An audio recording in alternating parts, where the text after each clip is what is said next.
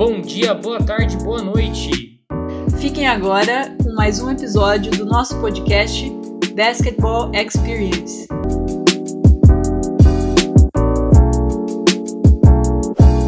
Bom, pessoal, vamos dar início ao nosso segundo episódio no nosso podcast Basketball Experience. O episódio de hoje a gente traz um convidado mais do que especial, é, e aí eu vou pedir para ele se apresentar, mas antes de tudo, eu queria agradecer a presença do Renan aqui hoje com a gente, é, agradecer por ele ter aceitado esse nosso convite, nosso primeiro convidado aqui do podcast. Então, Renan, se apresenta para o pessoal aí, seja bem-vindo, muito obrigado por ter aceitado o nosso convite. Fala, Bernardo, Catarina. Bom, obrigado a vocês aí por terem me convidado aí como primeiro uh, primeiro convidado, né? Estou me sentindo super honrado de fazer parte desse projeto como uma primeira pessoa tá dando uma entrevista e trocar uma ideia com vocês aí. Bom, eu, né, meu nome é Renan, trabalho hoje como técnico de categorias de base do basquete e com basquete universitário também, aqui na cidade de Campinas, né? A gente está trabalhando hoje aqui no Tênis Clube de Campinas, dentro de um projeto chamado Campinas Basquete Clube, é, que é um projeto que abrange aí a ideia de, de formação de atletas para o alto rendimento no basquetebol brasileiro. Então, a ideia do nosso projeto aqui no tênis é, é desenvolver os atletas, né, o máximo que a gente conseguir para dar uma chance para eles seguirem carreira. A gente trabalha hoje só com basquete masculino aqui, uh, mas o foco é totalmente voltado no desenvolvimento dos atletas. E também estou aí trabalhando com o pessoal da medicina para o campo, no meio universitário, que é um bem diferente assim do que a gente está acostumado em termos de, é, de rotina, né, com, considerando os atletas de categoria de base, mas é um meio muito divertido de trabalhar e principalmente porque a seriedade né, dos atletas é bem, bem elevada e a gente pode estar tá trabalhando numa linha de é, de envolvimento diferente do que, do que seria competição de categorias de base.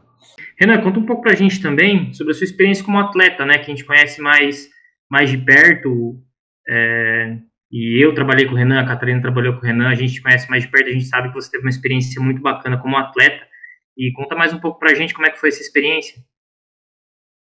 Cara, a minha... O basquete, quando ele entrou na minha vida, eu sempre falo que que ele foi 24 horas por dia, assim, desde quando, quando eu realmente me envolvi no basquete. Eu realmente me apaixonei pelo basquete com 12 para 13 anos. É, comecei a jogar numa escolinha em Criciúma, lá da minha cidade de Santa Catarina. E, assim, não imaginava que o que poderia causar aquilo lá, todo desajeitado. Comecei meu primeiro treino, fui, fui com calça da escola, camisa da escola, tudo que tu pode imaginar de errado aconteceu naquele primeiro dia. E eu não esqueço, assim, que uma das primeiras coisas que eu fiz era um exercício de um contra um, e eu arremessei uma bola tipo do meio da quadra, porque o cara, claro, obviamente para de driblar, né? Aí tu joga a bola, joguei a bola para cima e caiu assim, daí os caras vieram falar para mim assim: "Ah, ah, tu é o nosso novo arremessador". falei, não, o que, que esses caras estão falando? Nem sei o que eu tô fazendo aqui, né? Mas desde aquele daquela época assim, dos 13 anos, a hora que eu me envolvi mesmo com o esporte, com basquete, eu eu assim, foi total foco dentro daquilo ali. Eu, eu falo para alguns atletas meus que é, durante a minha fase de infância, aí dos 13 até os 17, 18 anos, é, eu assim joguei basquete 8, 9 horas por dia, sem a mesma instru... assim, eu, eu valorizo muito os técnicos que eu tive no caminho uh, dessa, dessa fase de formação, uh, todos eles, o Fábio, o professor Fábio, Joel, uh, Jair, professor Lalau, os que eu tive lá em, lá em Santa Catarina, me, me, incentivaram muito a continuar assim, mas eu vejo que que se não fosse assim, eu, te, eu, tive um amigo, tipo um melhor amigo que começou a jogar comigo, chamado William, é, e a gente seguiu assim o caminho das categorias de base juntos. E eu acho que ele foi o real motivo de eu ter chegado onde eu cheguei como jogador, em termos de a gente se competia muito um com o outro, né? e isso isso me motivava muito a todos os dias estar querendo treinar e jogar e tinha um prazer muito grande nisso aí.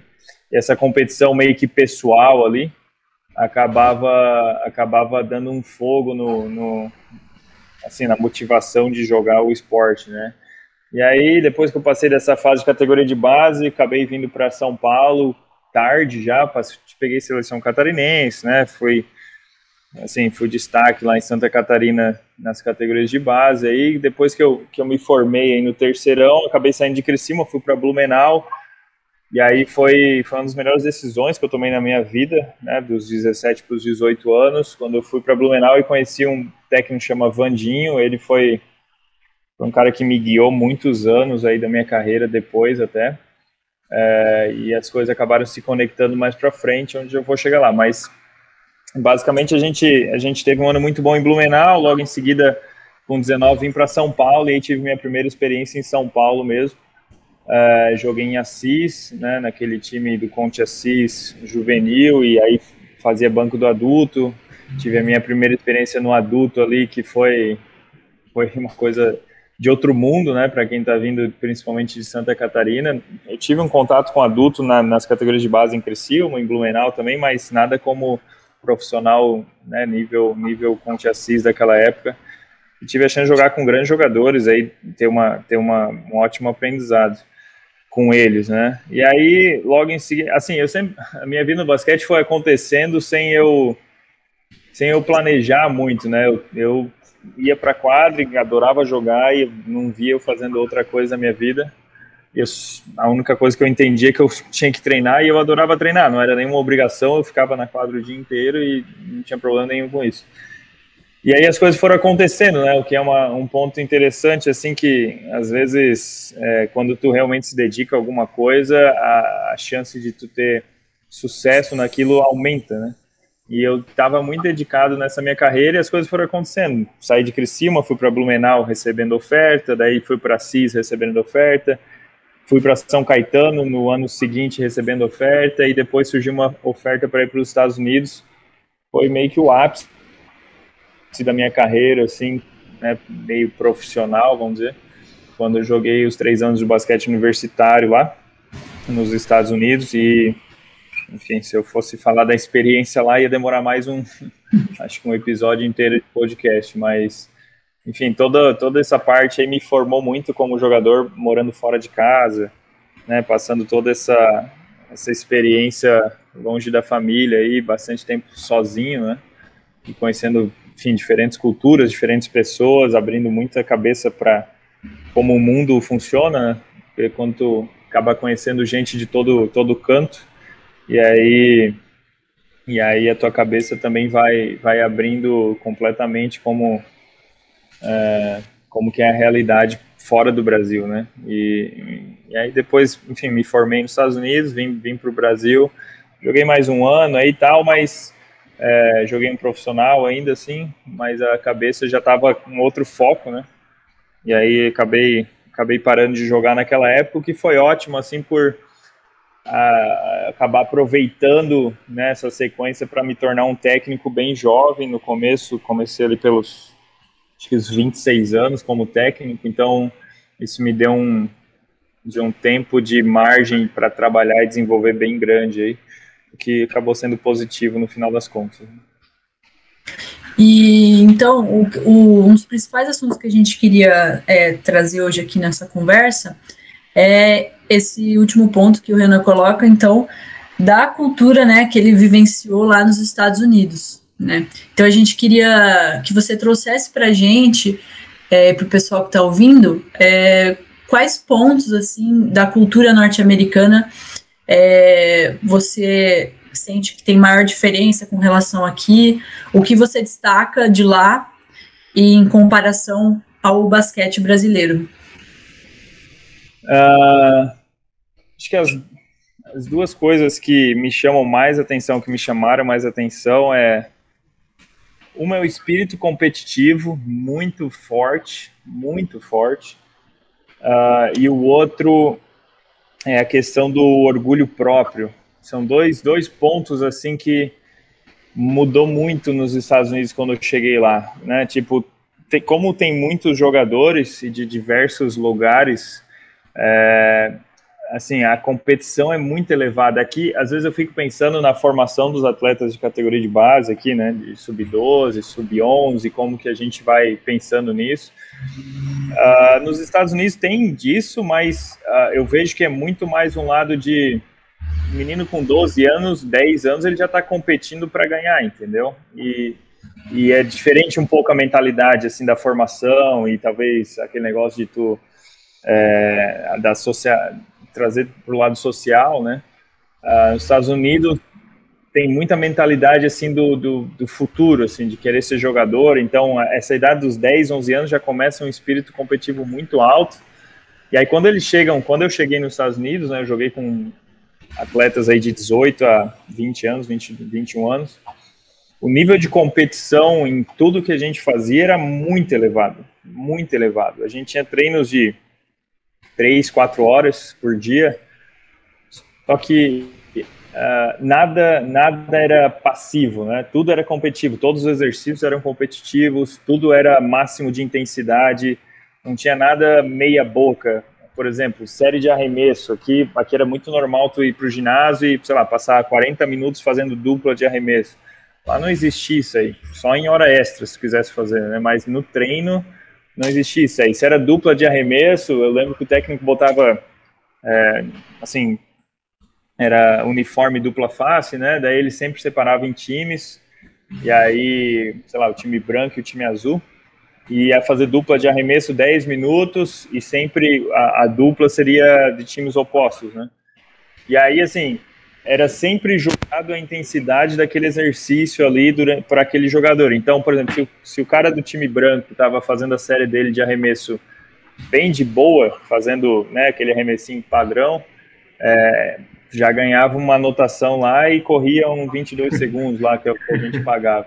Então, assim, era, era tudo, do, do começo ao fim, era do 5 contra 0, não tinha nada que não fosse competitivo é, do começo ao fim. E aí entra esse lado do orgulho próprio, porque cada jogador era como se eles acreditassem que, tipo, de onde eles vieram, né, da região do país lá, onde eles vieram, era, assim, eram os melhores jogadores, eram os caras mais, mais massas assim, e tal. E aí, quando tu botava tudo isso na mistura da quadra, se tornava uma competição muito, muito acirrada, assim, no dia a dia. E aí, tipo, todo mundo meio que, de certa forma, discutindo de forma positiva, né, para vencer, mas um nunca baixava a bola para outro.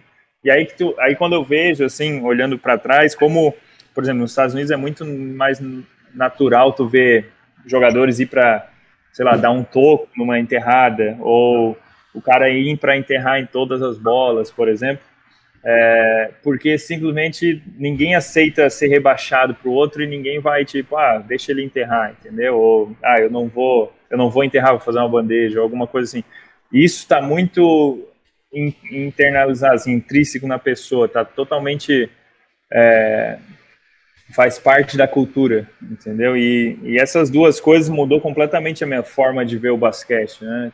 Porque vamos dizer assim, a mesma coisa fazer um exercício de controle de bola aqui, e aí tu chega lá, tem que fazer o exercício, o mesmo exercício 100 vezes mais, mais intenso. E a gente não está acostumado tanto daquela forma, entendeu? Uh, então, acho que esses dois, dois pontos que eu mais, mais, assim, me impressionaram de início, né?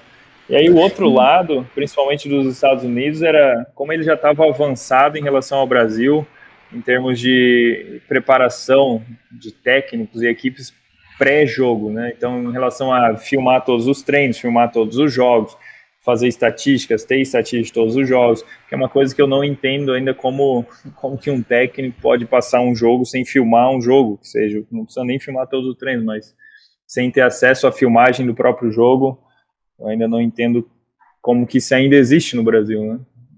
Mas é talvez cultural, não sei. E essa, essas duas questões que você coloca, é, você acha que tornava, na hora do jogo mesmo, na hora da competição, tornava o jogo mais individualista? Ou é, ainda existia um jogo da equipe mesmo, assim? Eu acho que aí entra em diferentes formas da formação, assim, quando tu tá mais ou menos até um nível high school, ali terceirão, eu acho que acaba pendendo muito para um lado mais individualista, porque querendo ou não, de certa forma, os atletas têm que assim, tem que tem que conseguir uma bolsa numa universidade, tem que dar um passo adiante na carreira. Isso acaba gerando e, e aí tem muita diferença ainda de nível, né, de jogadores. Se vocês verem, se vocês virem vários vídeos aí de, sei lá, Zion, Williams, são esses caras que chegaram agora. Se verem o vídeo de high school, às vezes eles estão jogando contra atletas que assim, são bem longe do, do nível dele. Né? É, então, isso tem, tem um pouco disso até o high school, sabe? Que é uma coisa um pouco mais centrado no atleta. Mas depois, todos esses melhores atletas, eles chegam no nível universitário. E aí, nesse nível universitário, é como se todo mundo entrasse dentro de um sistema que já existe há muitos anos, desenvolvido por um programa daí de basquete de técnico, é, junto com a faculdade, junto com o assistente técnico, que aí todo aquele talento começa a se tornar um jogador de equipe. E aí nessa fase dos 18 até os 22 é um jogo muito mais aprendendo a vencer como equipe do que e, e, desenvolvendo individualmente ao mesmo tempo, né? Do que só, ah, eu vou fazer 50 pontos hoje porque é fácil jogar, entendeu?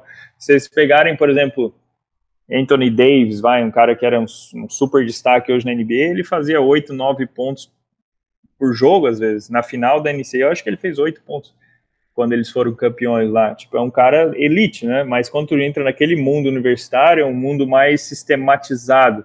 Então, tem os programas, aí o cara aprende a jogar mais em equipe, as funções, né? Defesa, ataque e tal. É, eu acho que é mais nessa faixa etária que acaba se afetando. E aí depois, se o cara consegue ir para um nível NBA, aí, aí é um outro patamar. Mas, mas eu acho que essa progressão de das crianças ali até a high school, é muito mais desenvolvimento individual e o jogador querer crescer nos rankings individualmente. E depois, quando entra nessa fase universitária, o jogo se torna mais, mais coletivo também, tem? Cara, e assim, aproveitando um pouco dessa, dessa sua experiência, eu sei que não é a experiência que você teve, talvez você não tivesse acompanhado isso de uma maneira mais próxima, assim, né, com uma proximidade maior, mas você, você consegue enxergar também essa, essa diferença cultural e diferença de, de, é, de percepções mesmo sobre o basquete, também no basquete feminino, se a gente olhar o basquete, hoje o basquete brasileiro feminino, né, e o basquete feminino dos Estados Unidos de formação, assim, categoria universitária e tal. É, eu, eu tive a chance de conviver três anos na faculdade que tinha um time feminino, né? Então, obviamente, a gente acompanhava, assim, viajava juntos tal, então acompanhava jogos, estava sempre acompanhando os treinos. É, acho que a maior diferença ali, o, o, que, o que muda bastante em termos do basquete feminino aqui e lá, é, tirando a parte, claro, de, de incentivo e estrutura, porque eu acho que no Brasil tem um, uma grande falha né, nesse lado de incentivo ao esporte feminino no basquete. Eu acho que a gente tem muito menos equipes do que no masculino de formação, tanto de formação quanto profissional. Isso, isso acaba afetando na própria motivação da formação das crianças, né? Quando tu vê que lá em cima tem, sei lá, cinco, seis times realmente competitivos, como é que tu vai querer projetar uma carreira às vezes. Então isso acaba pesando um pouco na formação do feminino aqui no Brasil, o que não acontece tanto lá nos Estados Unidos por conta das faculdades, porque a faculdade acaba dando esse além da WNBA, né, que hoje é uma liga muito grande, mas ainda é nova. É, o feminino acaba dando essa impressão assim que tipo tu vem da formação, mas quando eu chegar na faculdade eu ainda vou ter um time organizado de alto nível para jogar. Então querendo ou não, as crianças, né, que estão aprendendo, dá, acaba dando, acaba gerando essa, essa motivação por causa da visão que elas vão ter na frente. Uh, e aí, uma das coisas que eu percebi, assim, é que uh, no feminino aqui, a, às vezes a gente tende a tratar as atletas, né, de uma forma como é, como se elas não tivessem que fazer certos exercícios, por exemplo, arremesso o arremesso do, de vários atletas começa muito, sei lá, da barriga, do queixo. E se você olhar na maioria das atletas americanas, o arremesso das, das meninas, né, das atletas, são praticamente os mesmos dos meninos, e, em termos de forma, né? E é uma coisa que não dá para entender por que, que a gente não ensinava isso é, de uma, uma forma correta, né, de fundamento falando, porque talvez não tivesse a mesma força e tal, mas qual, qual a forma de adaptar isso quando está ensinando atletas mais jovens, né, para chegar no final das contas com um arremesso correto, vamos dizer assim. Uh, então, acho que esses pontos, assim, de considerar, digamos, a atleta feminina no mesmo patamar que vai aprender o jogo do basquete, porque o jogo é o mesmo, né, o jogo é o mesmo se tu vai ensinar da mesma forma, com a mesma intensidade de exercício, com o mesmo princípio, independente se é masculino ou feminino, é, isso eu acho que é uma coisa que acontece muito lá. Intensidade de treino, é, assim, fundamento muito forte, é, e tudo, tudo isso bem, bem construído desde, desde as categorias de base. E eu acho que no Brasil, às vezes, a gente peca um pouco no sentido de realmente tratar a progressão do, do basquete feminino das categorias de base como o, o, esporte único, né? Independente se é masculino ou feminino, mas certos fundamentos têm que ser iguais, entendeu? Então, acho que isso é um pouco da diferença que, que eu acompanhei lá, vendo, enfim, vários jogos do feminino, vendo treinos, é, de como funcionava lá e como que às vezes a gente a gente vê o basquete aqui no dia a dia, né? Muito legal, muito legal.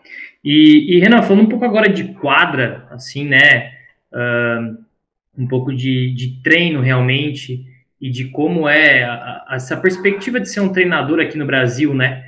Então, para quem não, pessoal que está ouvindo a gente, para quem não sabe, eu tive o prazer de acompanhar o Renan em 2019 no, no, no Campinas é, Basquete Clube e onde, né, na, na categoria sub Sub-16 foi campeão da Série Prata e na Sub-17 foi campeão da Série Bronze da, da, do torneio da Federação Paulista. Então, o Renan, apesar de pouco tempo se comparado com os treinadores, né, Renan? Então, aí já um, uma longa caminhada, já consegue ter uma, uma expressividade boa, assim, e grande dentro de um, de um cenário tão forte no Brasil, que é a categoria de base em São Paulo, né? Que eu acredito que, indiscutivelmente, para você, seja a categoria de base mais forte do país hoje. Sem dúvida. E, mas aí dentro desse cenário de treinador, dessa transição que você teve até para de, de, atleta para treinador, né? O que, que, você consegue enxergar como, como desafio para você hoje, como treinador, nesse cenário?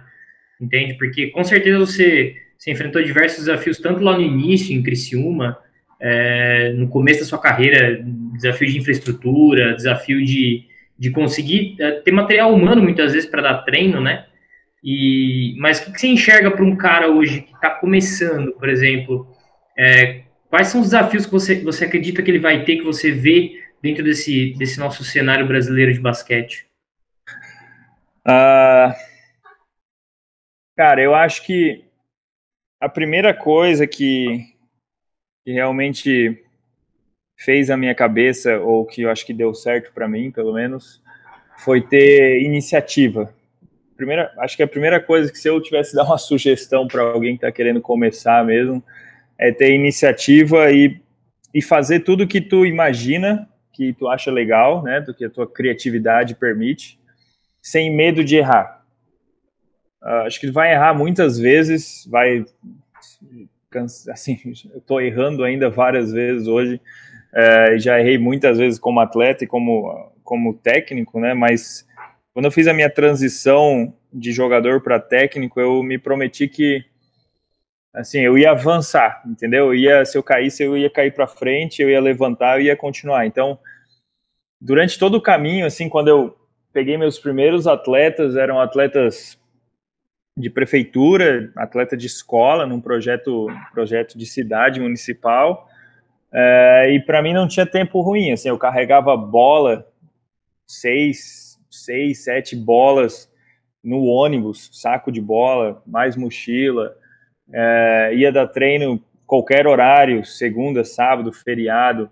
Eu dei treino em, centro de eventos, assim, né, sem utilizar, sem tabela, sem nada, com umas bolas daquelas de rua para 20 atletas tentando que inventar ali um controle de bola, forma de arremesso, mas sempre com a iniciativa e, e, assim o fogo, né, o desejo de realmente me importar com aquele atleta como como um dia se importaram comigo, entende? Porque eu como jovem olhando né, no meu início da carreira, eu tinha o sonho de ser jogador e todo mundo nessa faixa etária geralmente tem. E tu tem que levar isso muito a sério. Eu não gosto, eu não, eu não gostava quando eu via os técnicos às vezes brincar com essa ideia, né? Tipo, ah, aquele atleta não vai jogar, ou aquele não vai jogar. Eu não era para ter jogado também, entendeu? Eu tinha, sei lá, 60 quilos, com 17 anos, qual a chance de eu jogar basquete?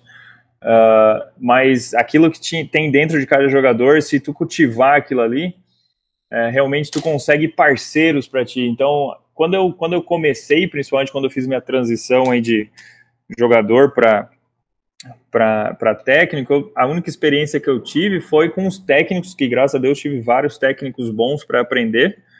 É, então peguei muita coisa disso tudo e eu não tinha medo de implementar aquilo. Então, sei lá, scout.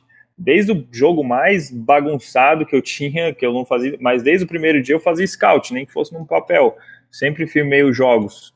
Desde o jogo mais várzea que fosse, até o jogo de mais elite que eu tivesse na, na minha vida até aquele momento, porque tudo importava para mim, entendeu? Tudo importava, e eu não, não ficava muito dependendo, ah, a gente não tem câmera, ou ah, a gente não tem isso, ou por exemplo, não tinha academia, no, no, quando eu entrei no, quando eu saí da prefeitura, desse projeto de prefeitura, no ano seguinte eu tive a chance de comandar uma equipe no nível estadual, lá em Santa Catarina, no Sub-15, que era um time bem desacreditado lá, o Criciúma Basquete Clube, é, tinha um projeto super legal, mas essa geração específica não era um time que estava dando muito retorno, vamos dizer assim. Né? Os meninos estavam chegando 15 anos e não tinham, não tinham tido resultados muito positivos. E aí a gente. Mas eu entrei lá, imagina, meu primeiro clube, né? Vou fazer de tudo, não, não, tem, não tem dia ruim, assim, e desde o começo já vou deixar bem claro para eles os meus princípios, né? Então, as coisas são desse jeito, e muita coisa, claro, fiz errado, outras coisas acertei, mas eu acredito que todos esses atletas, ou a maioria deles, é, compraram a minha ideia também, entendeu? Porque todos eles tinham um sonho de jogar, então eles estavam acreditando que eu estava falando para eles era, era lei. É, e quando, quando tu realmente passa essa paixão para eles, para os atletas, eles, eles te dão muito em retorno, né? Então, quando a gente realmente começou a treinar e, e eu percebi que, por exemplo, não tinha academia, a gente, eu tinha uns pesos lá que tinham sido comprados, mas ninguém utilizava, umas camas elásticas. Eu falei, não, vamos fazer disso aqui a nossa academia, vamos dar um jeito. Aí fizemos uma academia adaptada no ginásio, assim, fazer 30, 40 minutos por dia depois do treino, obrigatório, não tinha, não tinha essa de pular, porque eles não estavam acostumados a fazer academia, não existia academia. Então, para nós, não, não tem como, tem 15 anos, tem que começar a fazer pelo menos uma academia básica aí. Aí começamos a fazer academia nesse jeito, é improvisado, né? Eu que nunca tive muita experiência de montar treino, fui atrás de alguns professores, amigos meus, assim, para me ajudar a montar treino de academia e tal. Eu tava no início ainda da faculdade, né? Nessa época. E então, é, então assim, foi tudo, foi tudo muito, foi, foi tudo muito por parte dessas iniciativas e sem medo de errar, sem medo de sabe, ah, vou marcar um treino final de semana, vou marcar um treino feriado e os pais não concordarem, entendeu? Ou sem medo de dar um treino forte e o menino desistir, né? Ou sem medo de, enfim, tu, ah, de, as coisas que tu tem na tua cabeça, de máximo de conhecimento possível, é, tentar botar em prática, né? Que essas experiências aí são que vão acabar te formando durante o teu, teu tempo. Então, acho que por isso que eu acabei até tendo uma ascensão meio rápida, porque eu trouxe muitas coisas que eu vi, eu tinha nos Estados Unidos que eu aprendi, né, e pelo Brasil também, é, de como dar o treino, aí a questão de scout, de vídeo, de estatística, de estudar o jogo. E aí quando entrou, quando eu entrei nessa fase, principalmente, eu comecei a ler muito, aí eu comecei a devorar livro e todos os livros direcionados para minha área, assim, tipo como dar treino, não como dar treino, mas assim livros de treinadores, né, que tiveram experiência com isso é, livros, biografias, enfim, é, vários, vários, várias coisas, mas eu, eu, não lia, não tinha hábito de ler, mas aí eu comecei a devorar livro e para ganhar esse conhecimento, para começar a abrir mais minha mente em relação ao que eu poderia ser, porque eu vivo muito de, de ideias, eu preciso de eu preciso ver coisas que isso vai me gerando ideias e criatividade e eu vou lá tentar botar em prática, né? Então, sei lá, às vezes teve um dia que eu vi um vídeo do do Utah Jazz lá, os caras 15 minutos lá de como que era a rotina deles.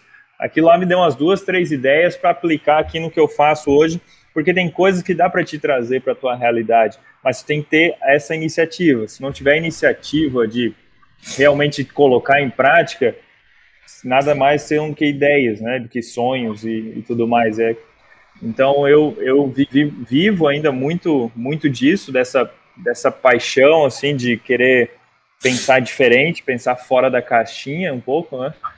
É, e realmente tentar trazer coisa nova, trazer coisa diferente, trazer uma rotina diferente para os atletas, é, pensar um pouco né, fora do padrão e, e, estudar o máximo que eu consigo para, enfim, para ampliar minha cabeça em relação a isso. Mas foram muitos e muitos, muitos e muitos dias da minha vida dedicado a 24 horas, né? Sem sacrifício, sem, sem sair à noite, sem viajar final de semana, sem nada.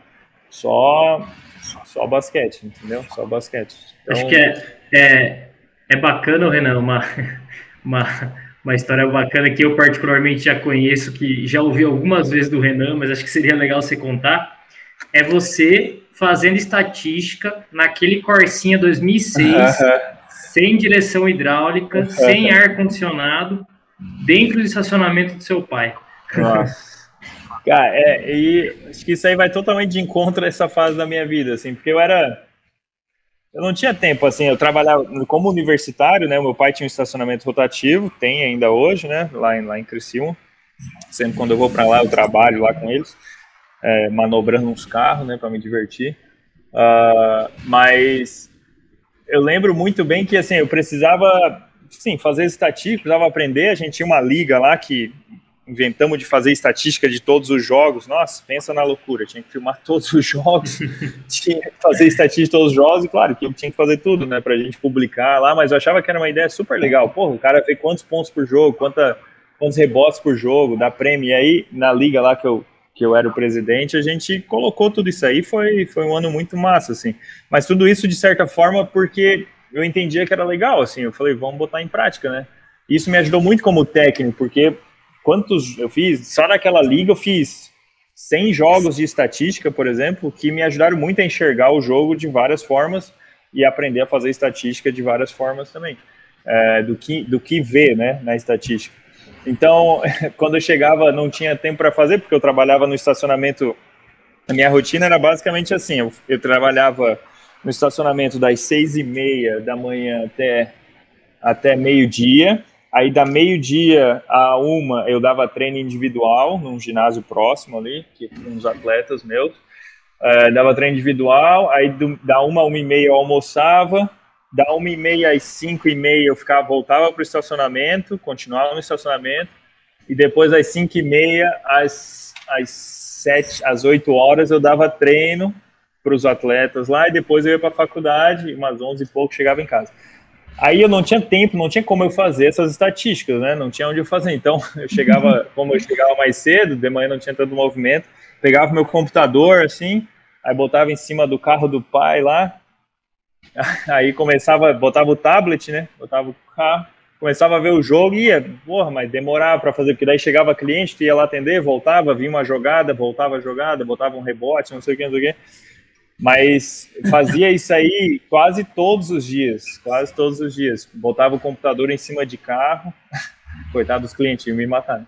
Botava o computador em cima do carro do pai lá, o tabletzinho, e ia fazendo estatística, entendeu? E era o tempo que eu tinha. E aí, e, e, e tinha que, assim, por exemplo, leitura, sempre fazia de manhã cedo, quando chegava, li uma meia hora, das seis e meia às sete, exemplo.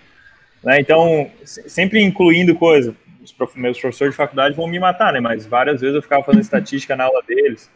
Enfim, era, era o que dava para fazer, entendeu? Era o meu interesse. Tipo, era, era o meu era o meu motivo definido. Eu vou ser técnico de basquete, eu vou aprender isso aqui, eu vou tirar o tempo que eu consegui tirar para fazer isso aqui.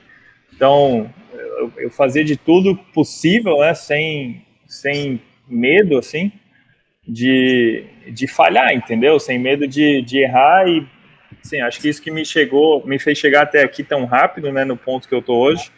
E hoje eu vejo cada vez mais que tem tem muito caminho para eu percorrer, assim, como tu falou, eu sou um técnico bem novo em relação à grande maioria dos, dos técnicos aí, uh, mas assim, eu não tenho medo de, de sacrificar é, o que for, às vezes, né, em termos de, de tempo e de outras coisas que acontecem na vida pelo, pelo objetivo que eu tenho como, como profissional, entendeu? Então, é a corrida que eu tô agora, né, mas foi mais ou menos nos... Porque como técnico de Criciúma até Campinas, durou três anos para mim, né? Então, não foi, não foi muito tempo, assim, foi uma coisa meio rápida. É, e aconteceu tudo meio que no, no seu tempo certo, né? Mas assim, quase 24 horas por dia trabalhando também. Pô, da hora, Renan. E, meu, achei muito legal quando você falou de acreditar no sonho, né, de, de cada um, porque você acaba. Porque a gente sabe que não é todo mundo mesmo que vai chegar no alto nível, né? A gente sabe disso. Mas acreditando, né, nesses sonhos individuais, a gente acaba causando transformações pro bem, Sim. né? Em vez de causar uma desistência, um desânimo, né? E também outro ponto que você falou que eu achei da hora dos seus estudos, né? Então, é, ver vídeo de times de alto nível e também é, ter essa sensibilidade para fazer essa adaptação para o ambiente, né? Que você está inserido. Então, eu acho isso muito legal, essa sensibilidade que você tem. E, Renan, para a gente finalizar nosso papo, a gente queria fazer uma brincadeira com você.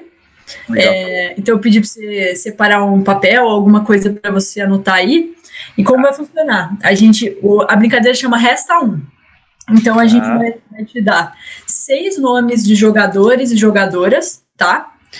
E você vai anotar aí, já já o, o Ber vai te falar esses nomes. Tá. Aí, partindo para a brincadeira mesmo, a gente vai dar uma situação. Então, vou falar a situação aqui. E aí você vai escolher um desses jogadores para usar nessa determinada situação. Aí tá. você tem que escolher o isso, escolher o jogador é, e justificar o motivo também, tá? Tá, beleza, legal. E aí depois você descarta esse jogador. Não pode mais usar ele, tá bom? Tá. Então, Ber, fa faça as honras de, de falar os nomes. Tá presta, atenção, né? presta atenção, hein, Renan? Ah. Presta atenção, hein? A gente pegou, assim, caras que, pessoas que a gente conhece, entendeu? Mas aí você vai ter que se virar com as situações. Não é ninguém Primeiro, da medicina lá, não, né? não, não, não, não. o, o Cida não tá aqui. É, primeiro, Marquinhos. É, inclusive, falando é. de Marquinhos, parabéns ao Flamengo, que ontem foi campeão da, da Champions League das Américas, né? Então, parabéns ao Marquinhos aí. E a toda a peraí, técnica. Peraí, hum. deu uma cortada aqui. É Marquinhos é o primeiro? Marquinhos é o primeiro. É o primeiro. Tá, Marquinhos é o primeiro. Marquinhos, parabéns, Marquinhos e o Flamengo, né? Top. É. Segundo, Candace Parker. Candace Parker. Seleção. Alô, Candace, você tá ouvindo aqui? Marca ela na TNT, porra, toda terça-feira. Exato. Terceiro, Janete.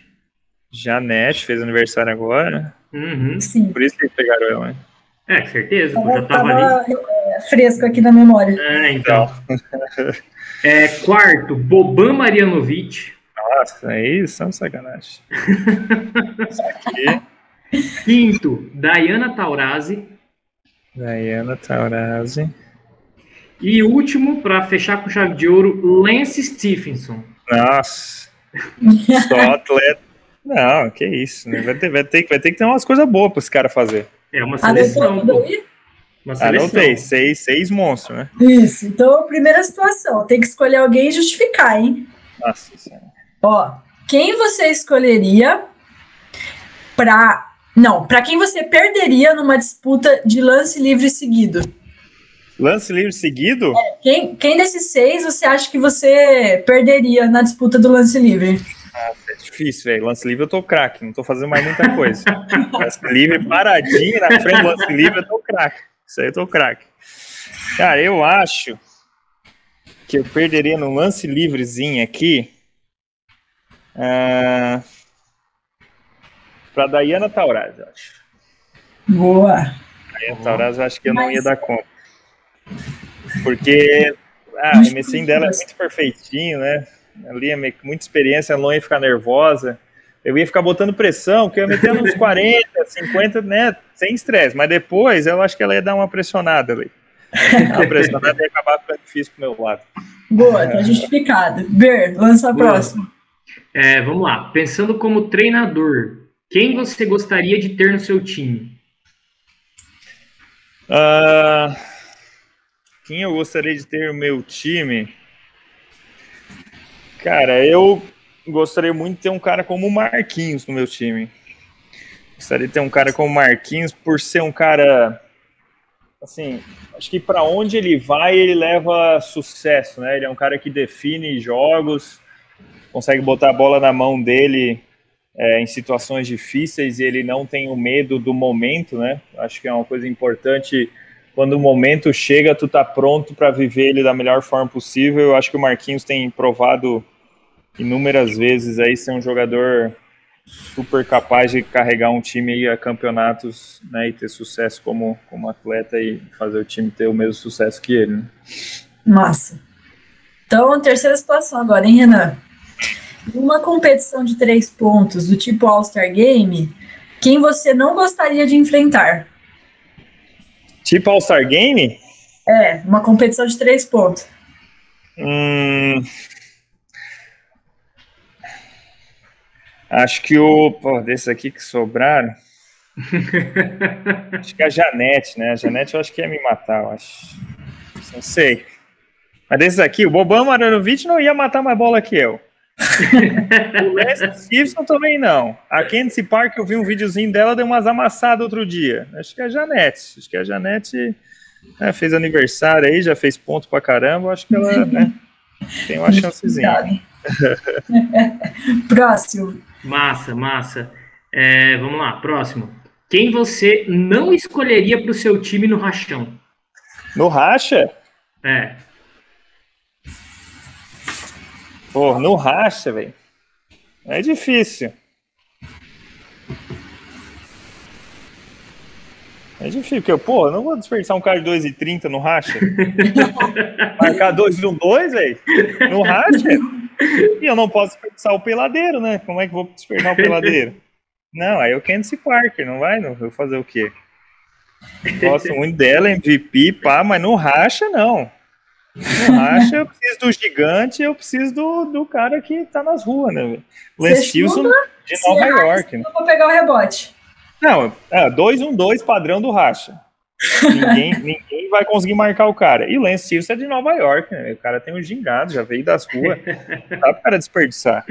Boa. Então vamos lá. Quem você escolheria para bater dois lances livres? E essa pessoa vai ter que acertar, porque se ela errar, o time não vai para prorrogação. Ela precisa acertar para empatar o jogo. Nessa situação, eu vou com o Lance Stevenson porque ele é abusado, né? Então acho que ele não, não teria medo do momento. É tipo o Dennis Rodman, assim, nem ia pensar o que está acontecendo, ia pensar na janta, quer ir embora logo. Não sei, não sei. Eu acho que eu vou com o Lance Stevenson. então restou aí o Boban. Boban, o que, que sobrou para ele? O que, que, que, sobrou para ele? O Boban seria o cara que você escolheria para chutar aquela bola de desempate, aquele buzzer. Nossa. O jogo tá empatado, a bola vai para ele, vai ponte aérea. Falta menos de um ah, segundo no relógio. Ser, pode ser. No rachão mesmo, ele ia ganhar o jogo para mim, com certeza. Nossa, meter um corta-luz nas costas do pivôzão lá, só jogar para cima. Já era. Tinha uma jogada, tinha uma jogada, o Vandinho tinha uma jogadinha assim, é, lá em Blumenau, na minha época lá, que era para os pivôzão, quando quando alguém tomava a frente, né? E tu tava no high-low, assim. Quando alguém tomava a frente, aí o cara jogava a bola na tabela e caía no, no teu pivô, né? Porra, o Boban ia ser perfeito nisso aí. Só ia arremessar a bola na tabela, já ia cair na mão dele. Pegar uma ponte aérea ainda, se bobear. No racha. É... Legal. Pro racha tem que escolher bem, né? Não, racha tem que ser o Lance Stevens. Boa. Bom, então é, então você ficou feliz com as suas escolhas? Ah, foi ficando mais difícil pro final, né? Que, pô, cara, meter um lance livre ali, eu precisava de uma Candice Parker, alguma coisa assim, uma Diana Taurasi, né? É, mas aí, né? Fazer o quê, né? É o que tem, né? É, o Lance Stevenson, vai ele mesmo, né? Então, é... Mas... Ô, Renan, queria te agradecer demais pela conversa, demais, é, agradecer de novo o você ter aceitado esse nosso convite aí, conversar com a gente nesse nosso projeto. E, e é pedir para agora no final você deixar suas redes sociais aí, para quem não sabe, Renan tem está começando agora um projeto muito legal no Instagram novo que vai falar exclusivamente sobre basquete. Então deixar aí o seu, as suas redes sociais para o pessoal que quiser que quiser te seguir lá e acompanhar seu trabalho. E também a gente ia pedir para você deixar alguma indicação de um livro, um filme, é, seja algo que você já leu faz tempo, alguma coisa que você está lendo e acompanhando agora, para o pessoal que está ouvindo a gente.